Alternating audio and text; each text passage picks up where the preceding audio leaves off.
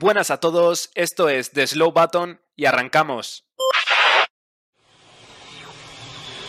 Fantastic job. Slow button on.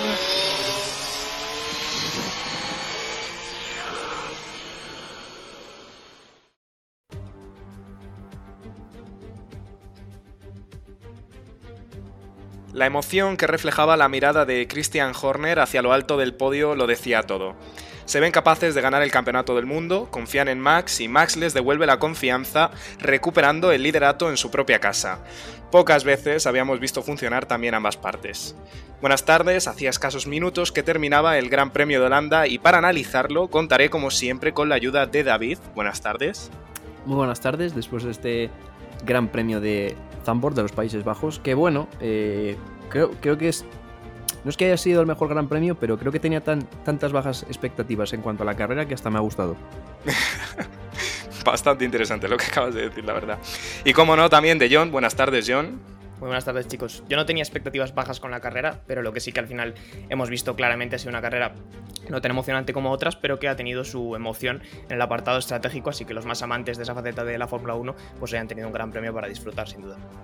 Efectivamente, y además es que hace 36 años que no se corría en este circuito y bueno, pues después de, estos 36 se ha vuelto a ver rodar a la máxima categoría del automovilismo. Así que bueno, eh, tenía aquí preparada la pregunta justo ahora eh, de qué os había parecido, pero ya he visto que habéis preferido decírmelo en el momento en el que os he presentado.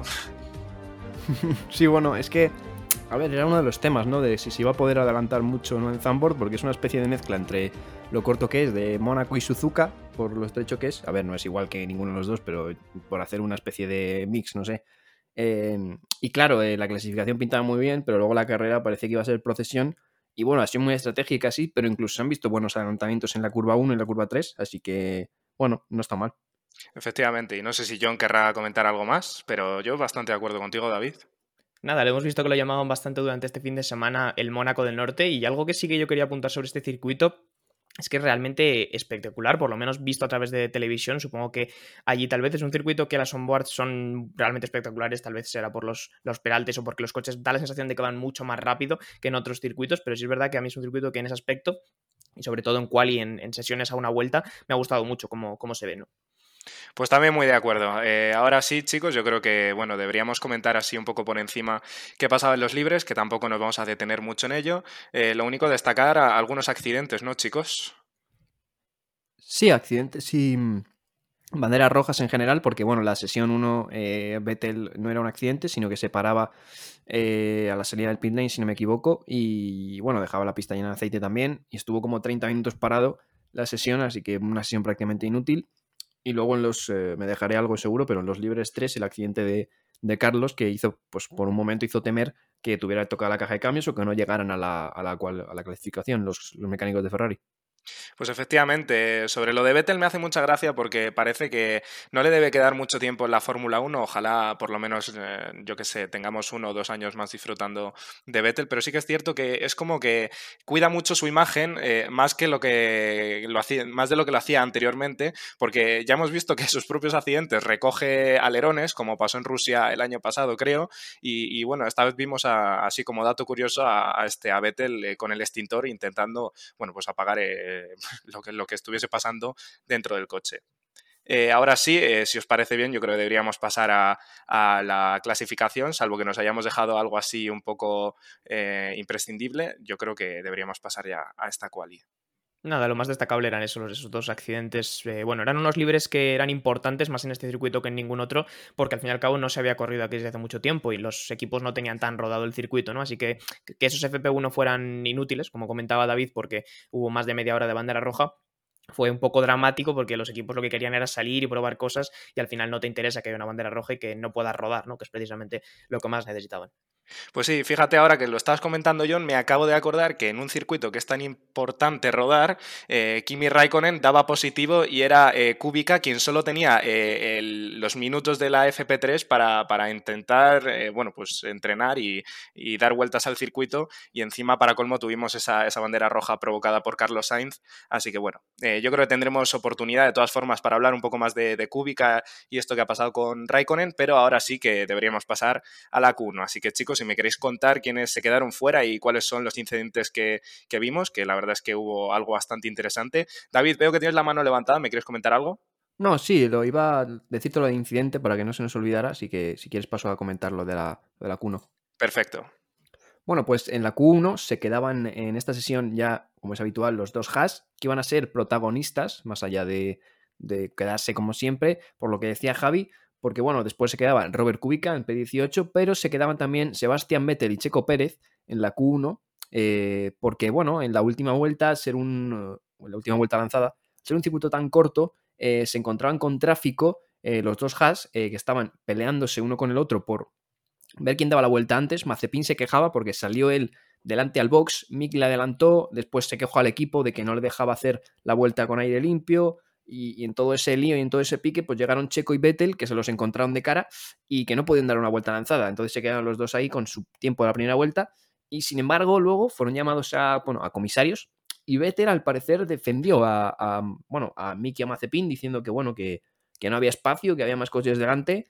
Eh, no sé, así un poco raro. Llama la atención porque a él le pasó lo mismo en, en Austria, tuvo penalización. Y sin embargo, pues aquí defendió a, a los pilotos de Haas. Lo dicho, parece que Sebastián Vettel últimamente en estos años que le quedan va, de buenazo. Y bueno, este incidente que comentaba David, que yo creo que ha repercutido un poco en alguna acción que hemos visto en pista entre el propio Mazepin y el propio Schumacher. John, coméntame.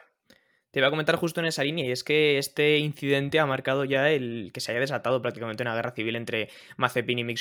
De hecho, en las declaraciones después de esa sesión, eh, los dos se lanzaban pullas bastante fuertes y, Mazepin dejaba caer que, bueno, que Mick eh, lo menos le había intentado arruinar la vuelta, ¿no? Es verdad que al final entre los dos, y un poco yo creo que también por mala comunicación por parte de, los, de sus ingenieros, le arruinaban la, la vuelta a Vettel. No solamente le arruinaban la vuelta a Vettel, sino que generaban una situación realmente peligrosa porque estábamos muy cerca de de haber una colisión, ¿no? Pero bueno, sí que es verdad que bastante tensión se ha visto este fin de semana entre los Haas, que a pesar de que siempre ocupan las últimas posiciones de, la, de la, parrilla, pues bueno, al final tienen sus, sus rencillas y su tensión dentro del equipo.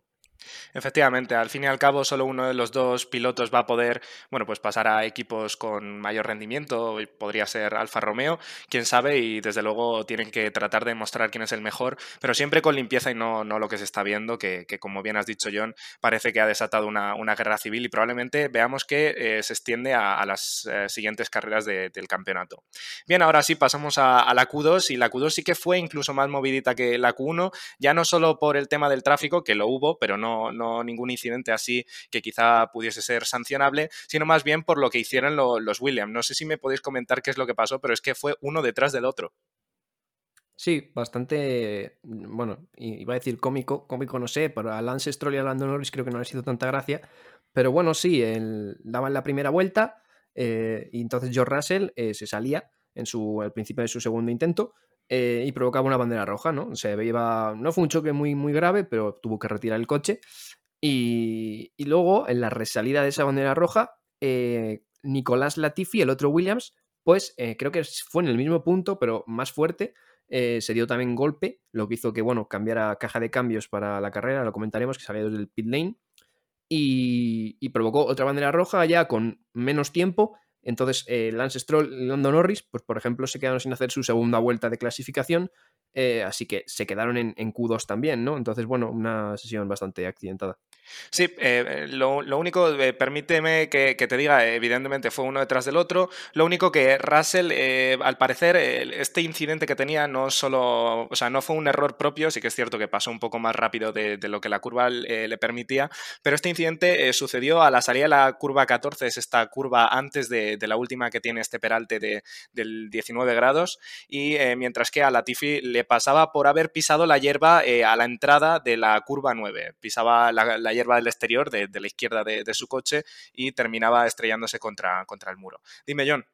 Nada más apuntes sobre esta Q2. Sorprendía bastante Gasly, que realmente ha tenido un fin de semana muy bueno y que ahora lo comentaremos en la carrera, pero la verdad es que el rendimiento del piloto francés ha sido realmente bueno y ya en esta Q2 empezaba a demostrar grandes tiempos con el Alfa Tauri y también Giovinazzi, que conseguía colarse en la Q3 sorprendiendo un poco y también teniendo en cuenta eh, las facilidades que le daba, que bueno, pues que pilotos como Pérez o Vettel, ¿no? que normalmente estarían por esa zona, pues que se quedaran fuera en la Q1, pero bueno, también sorprendía Giovinazzi y en esta sesión, pues ya que estaba y lo comiento, se quedaban evidentemente fuera eh, Russell, eh, Latifi por sus accidentes, se quedaba también fuera Sunoda y Stroll y Norris, que eran un poco los perjudicados de las banderas rojas del equipo Williams.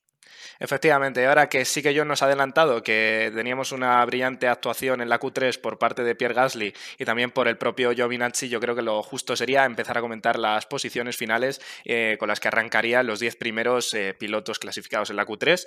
El primero sería Max Verstappen, que yo creo que va a haber que comentar un poco este incidente que pasó con el DRS, que casi le provoca una taquicardia, pero finalmente se llevó la pole. Segundo sería Lewis Hamilton, muy muy cerquita. Tercero Valtteri Bottas. Cuarto Pierre Gasly, que igualaba su, mejor eh, clasificación.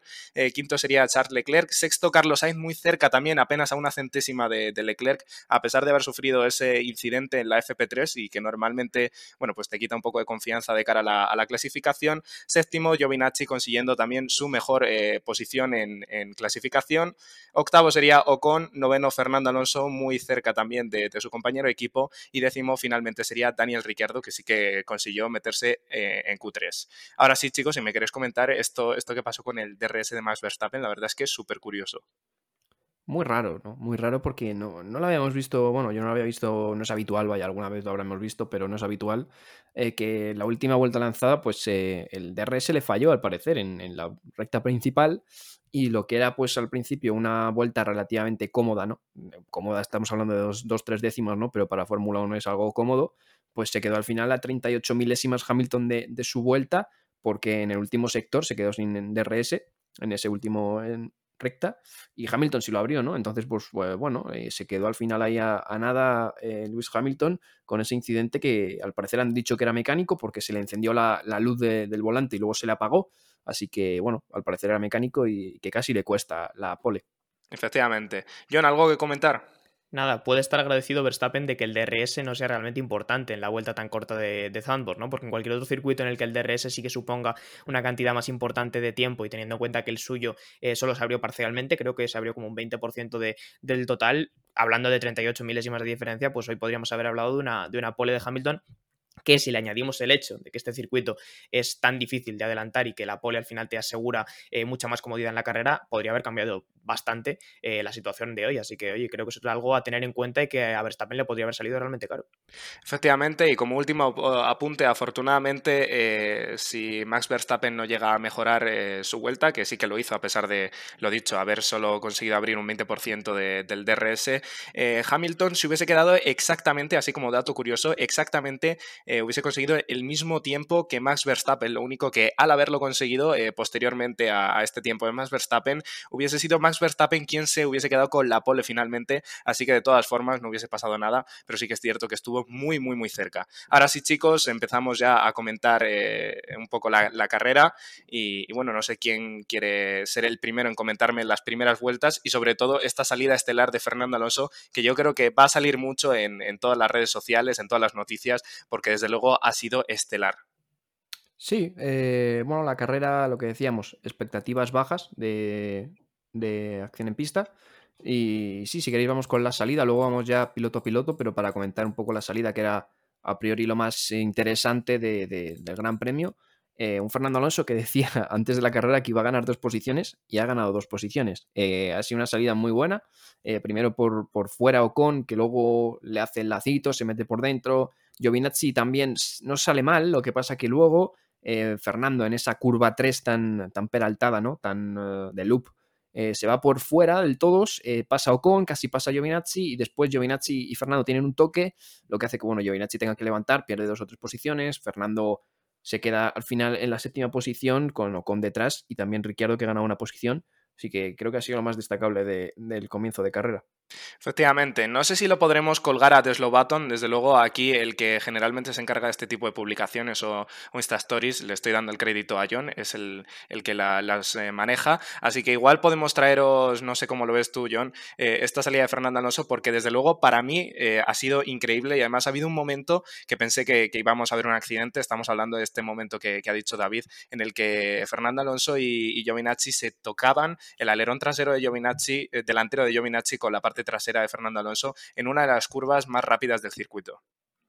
Bueno, veremos si lo podemos traer. Yo la verdad es que suelo hacer contenido a posteriori sobre, sobre la carrera, así que durante esta semana traeré contenido, como digo, de, esta carrera y es posible que la salida de Alonso sea parte de ese contenido porque realmente ha sido espectacular y es verdad que, como decía David, se ha estado peleando con absolutamente todo el mundo, ¿no? Se ha tocado primero con su compañero, eh, que casi le empujaba fuera, o con antes de llegar a esa curva número 3. Luego él ha decidido buscar la trazada por el exterior. Y bueno, la verdad es que después el, toque con Giovinazzi daba realmente miedo porque iba muy deprisa y habría sido fácil que hubiera acabado en un accidente. Pero bueno, como digo, eh, seguramente lo traeremos a, las cuentas de Slow Button, tanto Instagram como Twitter. Recuerda a la gente que nos pueden seguir por ahí. Y, nada, como dices, Javi, lo podremos ver por ahí.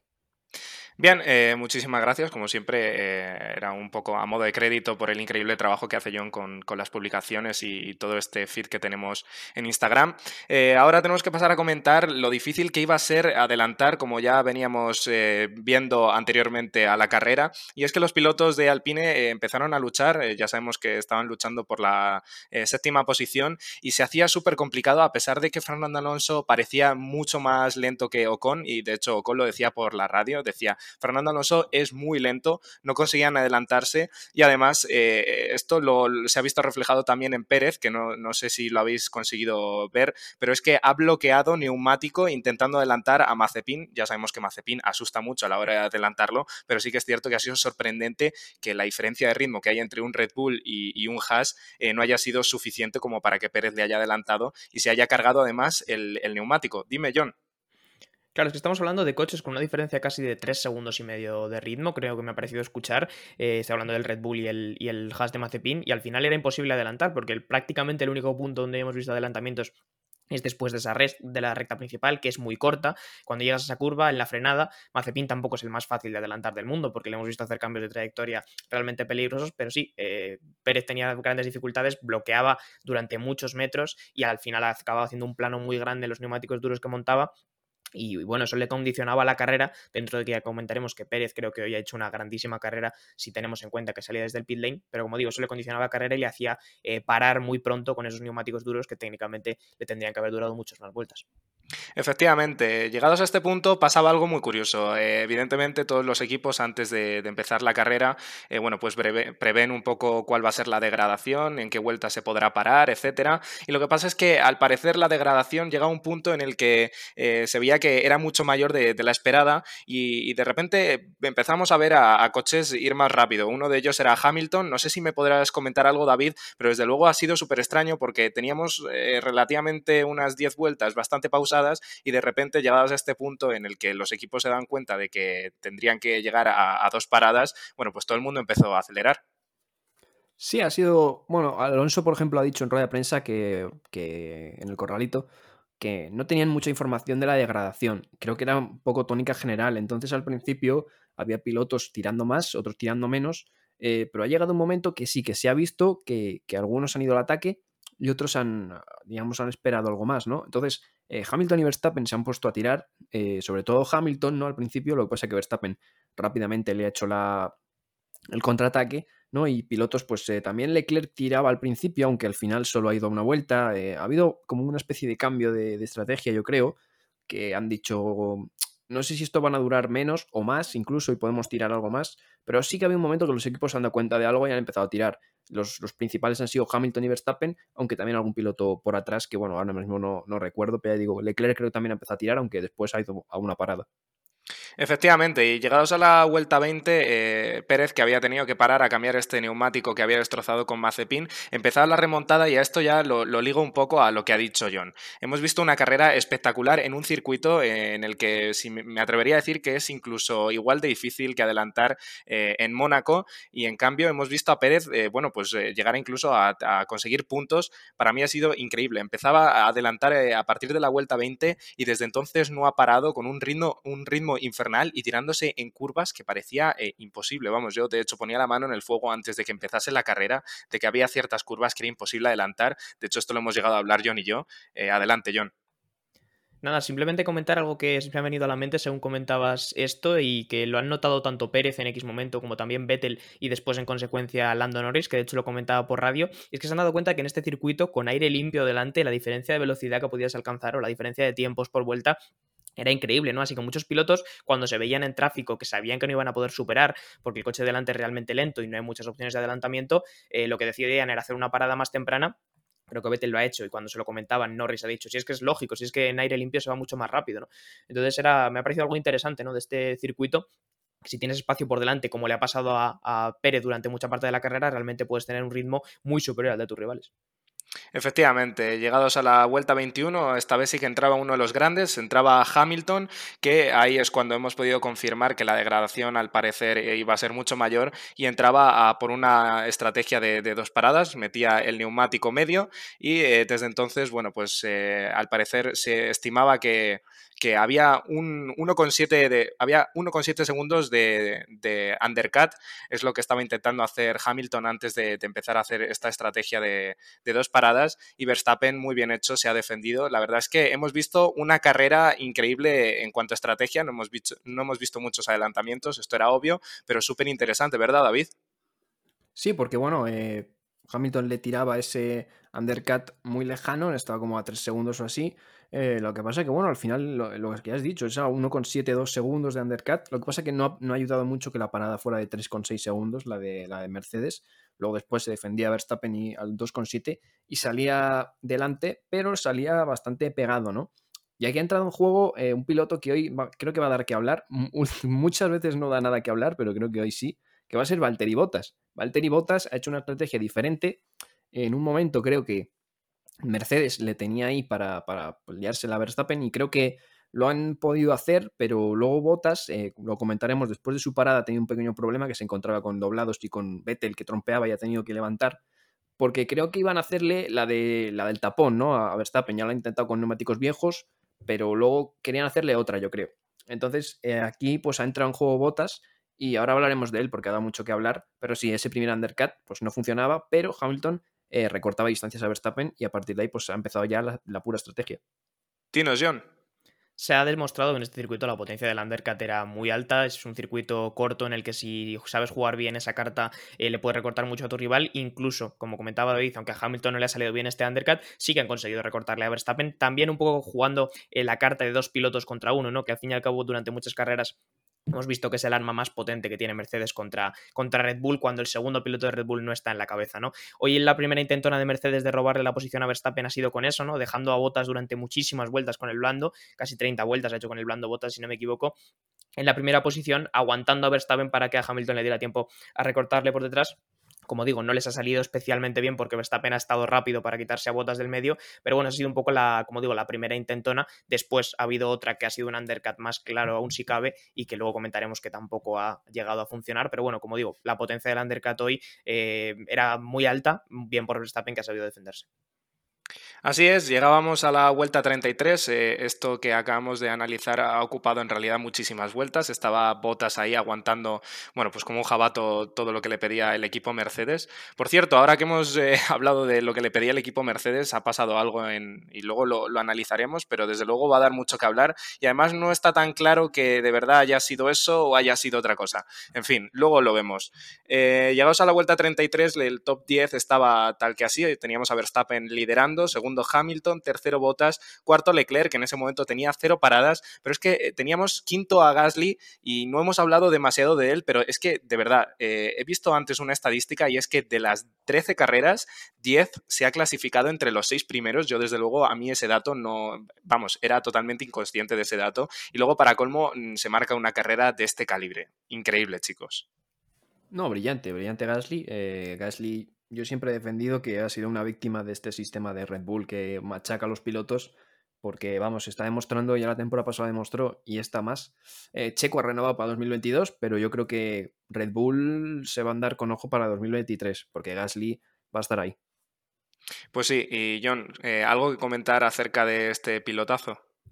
La verdad es que está pasando un poco desapercibido, como tú decías, no lo estábamos comentando muchas de las carreras, pero Gasly carrera tras carrera sigue demostrando que es un gran piloto y sigue sobre todo trayendo resultados sin hacer mucho ruido, ¿no? Que al final es casi mejor o más fácil, no sé si más fácil, pero desde luego mejor que hacer mucho ruido. Eh, y desde luego, como digo, Gasly ahí está, martillo pilón, sigue trayendo puntos para el equipo. Alfa Tauri, que la verdad es que es un equipo que yo creo que le está sentando bastante bien y se está convirtiendo en el capital general de un equipo en el que, bueno, Yuki Tsunoda, eh, lo comento ya desde aquí, no ha tenido la mejor carrera del mundo, de hecho ha tenido que abandonar por un fallo falla en la unidad de potencia.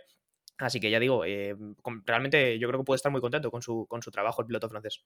Totalmente, continuamos con este top 10. Eh, teníamos sexto Alonso, todavía no había, no había, hecho ninguna parada. Séptimo Sainz, octavo Norris, también con cero paradas en ese punto. Noveno Pérez, que ahí empezaba a asomar, lo dicho, increíble este piloto lo que ha, lo que ha conseguido hoy. Ya sabíamos que, bueno, Pérez eh, es capaz de adelantar muchos, vamos, es un carrerista, muy parecido a Carlos Sainz en este sentido.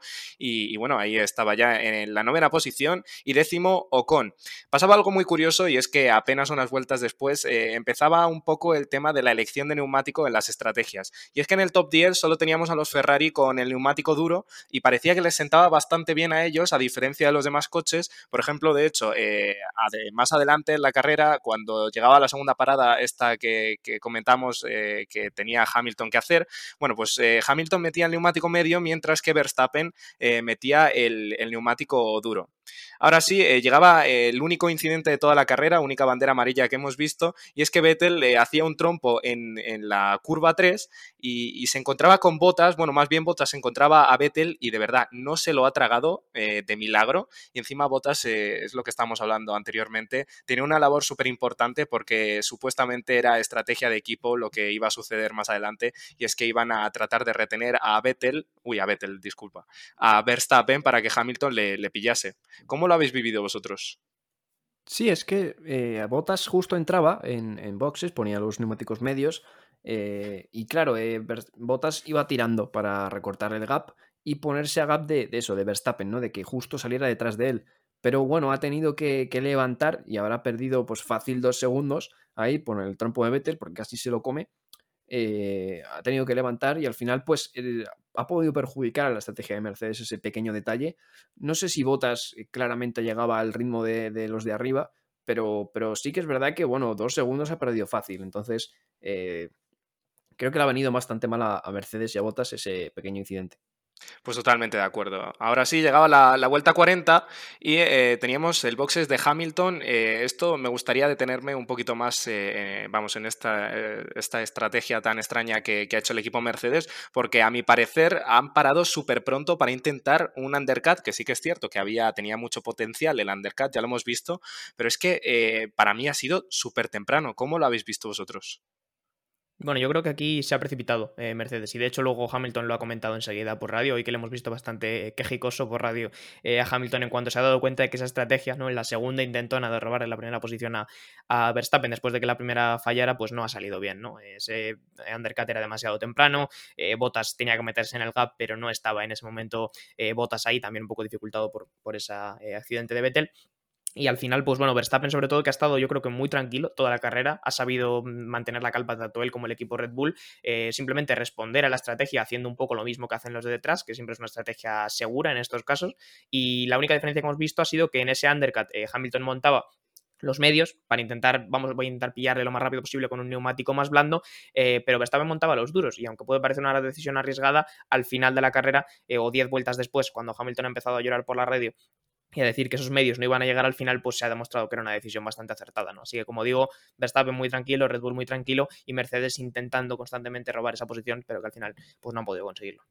Efectivamente, eso es a lo que me refería anteriormente. Eh, ya teníamos a los Ferrari, que eran los únicos que habían montado el neumático duro, y al final, eh, bueno, pues Red Bull había visto, bueno, bastante factible esa opción. Lo montaba, Verstappen preguntaba, eh, ¿qué tal van los coches que llevan el neumático duro? Eran los Ferrari los únicos que lo llevaban, y le decían por radio, va razonablemente bien, con lo cual, bueno, pues así es como se ha llevado la victoria Verstappen, y la verdad es que, bueno, pues ha funcionado, desde luego, más que el medio de Hamilton, porque como bien ha dicho, John se ha pasado llorando el resto de la carrera. De hecho, las siguientes vueltas lo único que hemos tenido han sido lloros, lloros, lloros y, más lloros de, Hamilton. A pesar de que sí que es cierto que ha habido momentos que le hemos visto pasar de, de repente tres segundos de distancia respecto a Verstappen a uno con dos. Luego le decían por radio que no, que no se acercase. La verdad, cosas súper raras. El equipo Mercedes últimamente no parece estar muy acertado con, con este tema de las estrategias. Y así llegamos a la vuelta 56, que quedaban ya apenas muy, eh, unas pocas vueltas, y empezamos a ver un un poco, ya quitándonos de, este ajetreo de que tenían montado Verstappen y Hamilton,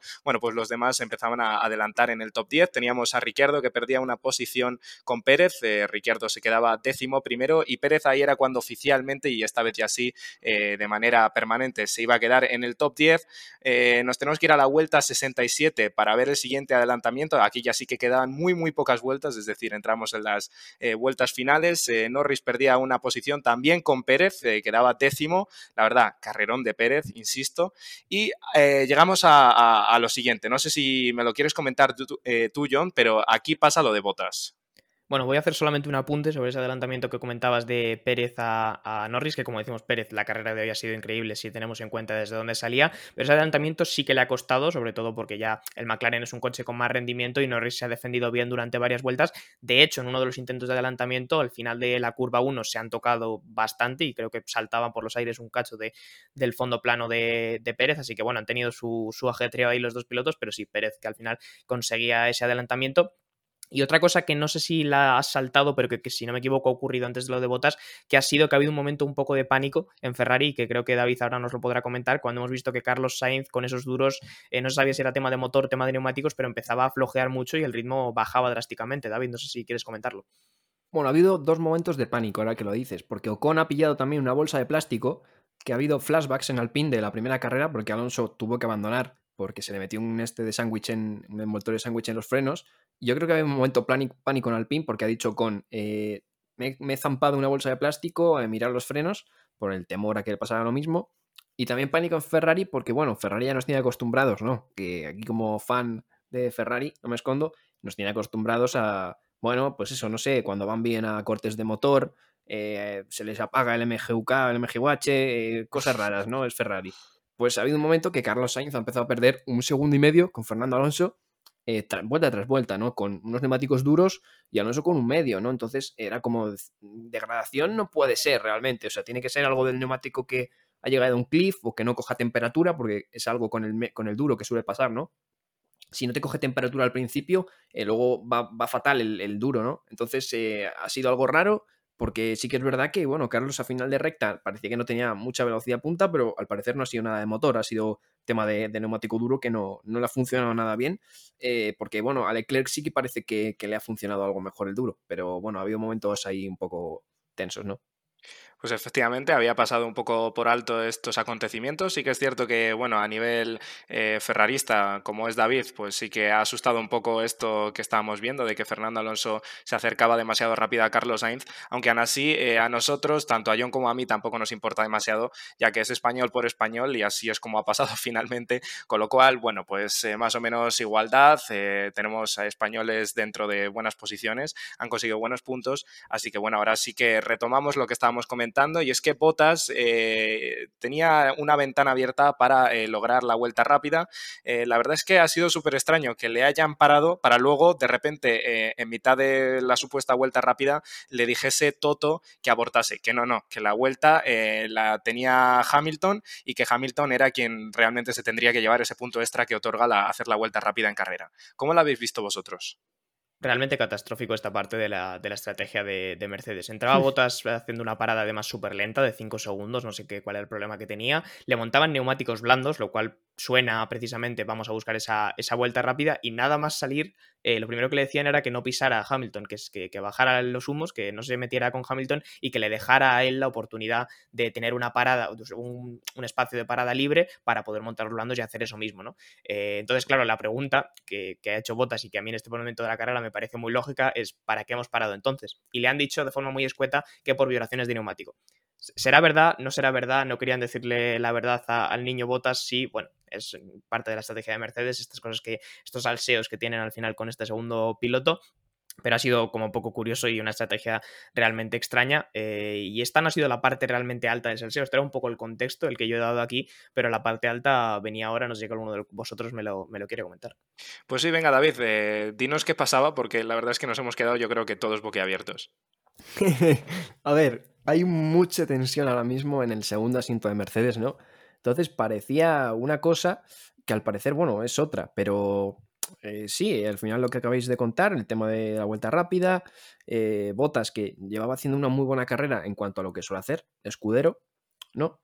y pues eh, de repente ha habido este problema y, claro, parecía que era un poco rebelión de Valtteri Bottas, ¿no? Eh, al final se ha demostrado, ¿no? Que, bueno, se ha demostrado, lo han visto en telemetría, que, que ha levantado. De hecho, estoy viendo un tuit ahora de Noemí de Miguel, periodista de Dazón, que es la que, bueno, es la periodista que hace las entrevistas, ¿no? del Corralito, que ha puesto que, bueno, Bottas le acaba de decir en el Corralito que ha levantado lo suficiente en el tercer sector como para quitarle la vuelta rápida a Verstappen, pero dejársela fácil a Lewis Hamilton, refrendado por Toto. Eh, creo que ha sido un malentendido, porque la vuelta no la tenía Verstappen, la vuelta rápida la tenía Hamilton. Entonces, creo que ha habido un malentendido de, que le habrán dicho no hagas la vuelta rápida porque luego la tiene que hacer Hamilton, pero claro, es que la vuelta rápida la tenía Hamilton. Yo creo que es lo que no ha entendido Botas, que, que la vuelta rápida ya la tenía Hamilton, no Verstappen, ¿no? Entonces, ha levantado lo justo para hacer la vuelta rápida, pero dejarla fácil, pero claro, es que se la ha quitado. Entonces, eh, Hamilton se ha visto obligado más tarde a entrar. Pues totalmente, yo creo que ha sido eso lo que ha pasado. Eh, perdón, John, ahora, ahora te doy paso, pero realmente eh, yo creo que tiene todo el sentido, más que nada porque me extraña ver a Botas con estas actitudes, sobre todo de cara al equipo Mercedes. Probablemente haya escuchado por radio que no sé quién tenía la vuelta rápida, él habrá pensado que era este Verstappen, le habrán dado una cifra y él simplemente habría ido mirando los parciales que le indica su volante, bueno, pues para hacer eh, lo justo, es decir, quitar la vuelta rápida, quizá por una o dos décimas. No sé por cuánto ha quitado la vuelta rápida eh, sin querer a su equipo, a su compañero de equipo, pero, pero bueno, ha sido por poquito. Y luego, bueno, pues eh, efectivamente el malentendido está ahí. Eh, John.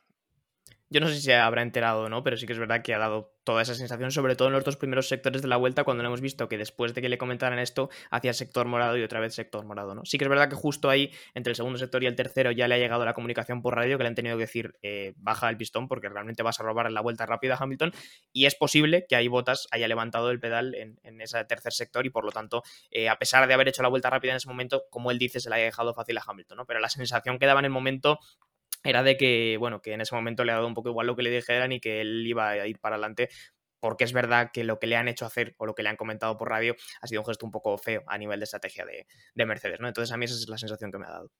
Efectivamente, yo creo que hemos pillado a Botas un poco despistado porque de todas formas lo que él probablemente estaría pensando en su cabeza eh, no tenía sentido alguno, es decir, Verstappen no tenía la suficiente eh, distancia respecto a Hamilton como para ni siquiera entrar a, boxes y tratar de hacer una vuelta rápida, con lo cual, eh, bueno, pues no sé en qué momento ha podido pensar que, lo que estaba haciendo era lo correcto.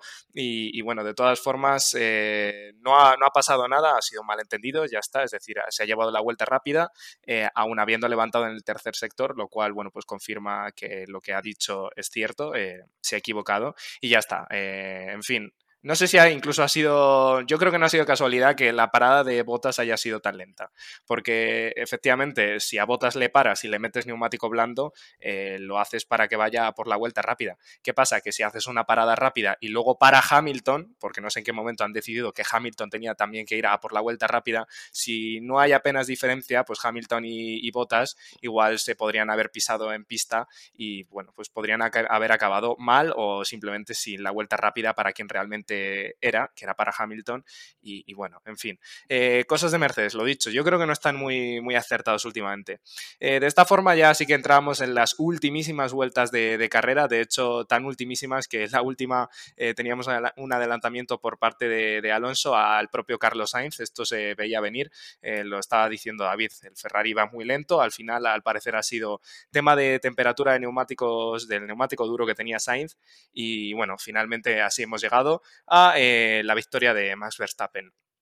Ahora sí, chicos, yo creo que lo justo es eh, repasar las posiciones y, cómo no, eh, hacer nuestro MVP. Así que, chicos, si me las queréis comentar, adelante. Bueno, pues vamos con las posiciones. Al final, primera posición para Verstappen, que ganaba en casa. Yo creo que puede estar realmente contento, además, en, cuando volvía a su gran premio nacional de esta victoria. Hamilton en segunda posición, Bottas en tercera. Gasly, que se mantenía bien y conseguía la cuarta. Los dos Ferraris, quinto y sexto. Perdón, perdón, no. Ferrari eh, conseguía la quinta posición con Leclerc y conseguía la séptima con Sainz porque Alonso se colaba en la sexta. Eh, Pérez en la octava después de una gran carrera, Ocon en la novena, Norris en la décima, el último que puntuaba, su compañera Ricciardo en la undécima. En posición número 12, Stroll. En la 13, Vettel. En la 14, Giovinazzi. En la 15, Kubica. En la 16, Latifi. En la 17, eh, Russell. Y luego Schumacher, su noda y Mazepin, teniendo en cuenta que estos dos últimos pues, no han podido terminar la carrera por distintos problemas. Pues muchísimas gracias, John, y lo prometido es deuda. Ahora sí, chicos, eh, venga, por eh, intercambiar un poco de orden. Eh, David, espero que tengas pensado tu MVP, así que a por ello. Pues la verdad que no, tengo dudas porque, bueno, Verstappen creo que ha hecho una carrera de campeón del mundo, sinceramente, una carrera muy, muy madura, controlando siempre el gap de Hamilton, no tirando ni nada para aguantar muy bien las ruedas, pero bueno, la carrera de Pérez ha sido también muy buena, remontando desde, desde atrás con su habitual estrategia, ¿no? Eh, así que bueno, el piloto del día ha sido para Checo Pérez, pero yo creo que se lo voy a dar a Verstappen porque creo que ha hecho una carrera de campeón del mundo, aguantando hasta el final eh, con un buen gap y, ganando con puño de hierro. Eh, otros dos menciones de honor, por alargarme un poco, Alonso con esa salida y Robert Kubica, que se ha subido un rato al coche y ha quedado decimoquinto por delante de, de los Haas y de, bueno, de la Tiffy de Russell. Y, nada, pues eso, que ha estado un rato en el coche y haya estado el tío peleando con, con otros pilotos que llevan todo el año ahí. Así que grande Robert Kubica.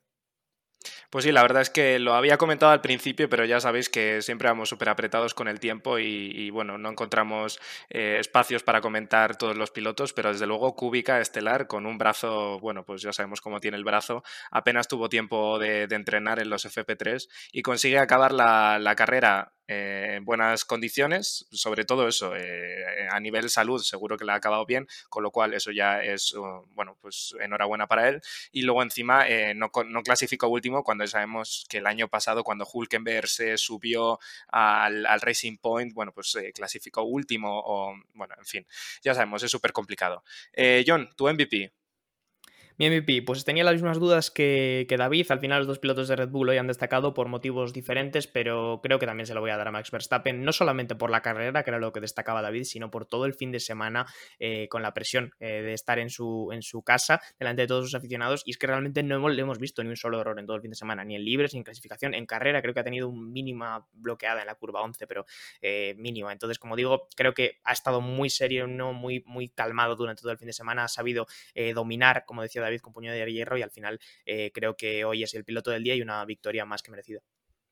Pues totalmente de acuerdo con vosotros, chicos. La verdad es que Verstappen, bueno, está demostrando, a diferencia de otros años, bueno, pues que tiene mentalidad y, madera de, campeón del mundo, lo está haciendo genial, pero lo que pasa es que solo puedes eh, codearte con los grandes si estás sentado en un buen asiento. Estamos hablando de que el Red Bull hoy por hoy eh, anda muchísimo y bueno, pues por eso que le puede plantar cara al Mercedes y es por eso que quizá brillen más sus actuaciones, eh, independientemente de eso, lo ha hecho genial, pero quien lo ha hecho genial también ha sido Gasly y, lo dicho, él quizá no tiene un coche lo suficientemente bueno como para estar rodeado de, los grandes, pero sí que es cierto que de quienes ha estado rodeado, bueno, pues ha marcado las diferencias eh, sus propias manos y la verdad es que él tampoco ha cometido ningún fallo, con lo cual yo personalmente se lo voy a dar a Gasly, que de verdad está desaparecido esta temporada a nivel de medios, nadie habla de él. Dime, David.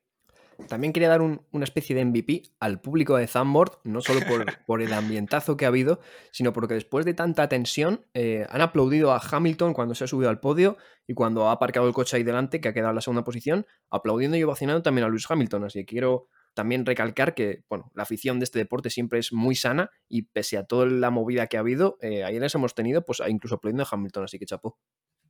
Pues efectivamente, chicos, esto es lo que nos ha deparado el circuito que ha vuelto 36 años después al calendario de la Fórmula 1. A mí me ha gustado mucho personalmente, bueno, pues lo que estaba comentando yo eh, a nivel onboards y todo esto es impresionante, totalmente impresionante.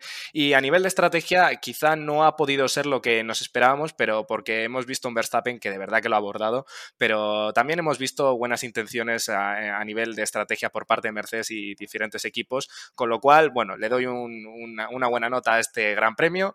Y dicho esto, nos tenemos que despedir. Muchísimas gracias, John. Muchísimas gracias, Javi. Nos vemos la semana que viene. Nos vamos a Monza, si no me equivoco. David estará bastante contento y nos vamos además con un formato de carrera de sprint. Ya os comentaré porque igual no puedo estar aquí con vosotros, pero bueno, confío en que narraréis bien ese episodio, aunque no esté con vosotros. Muchas gracias, chicos. Y evidentemente, muchísimas gracias a ti, ferrarista David. Muchas gracias.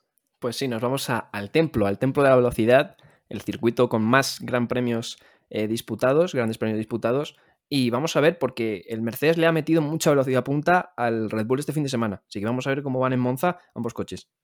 Pues para que veáis, ya desde The Slow Button estamos súper puestos en este tema. Eh, os podemos eh, dar el tema de velocidades punta. Incluso David se ha atrevido a lanzar un dato sobre Monza. Es el circuito que más carreras lleva en el calendario de la Fórmula 1.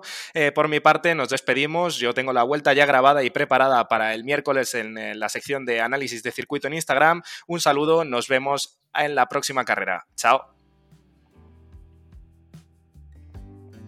Muchas gracias por escuchar este podcast de The Slow Button. Puedes seguirnos en Spotify para no perderte ningún episodio y también en nuestras redes sociales para enterarte de todas las novedades. Hasta la próxima.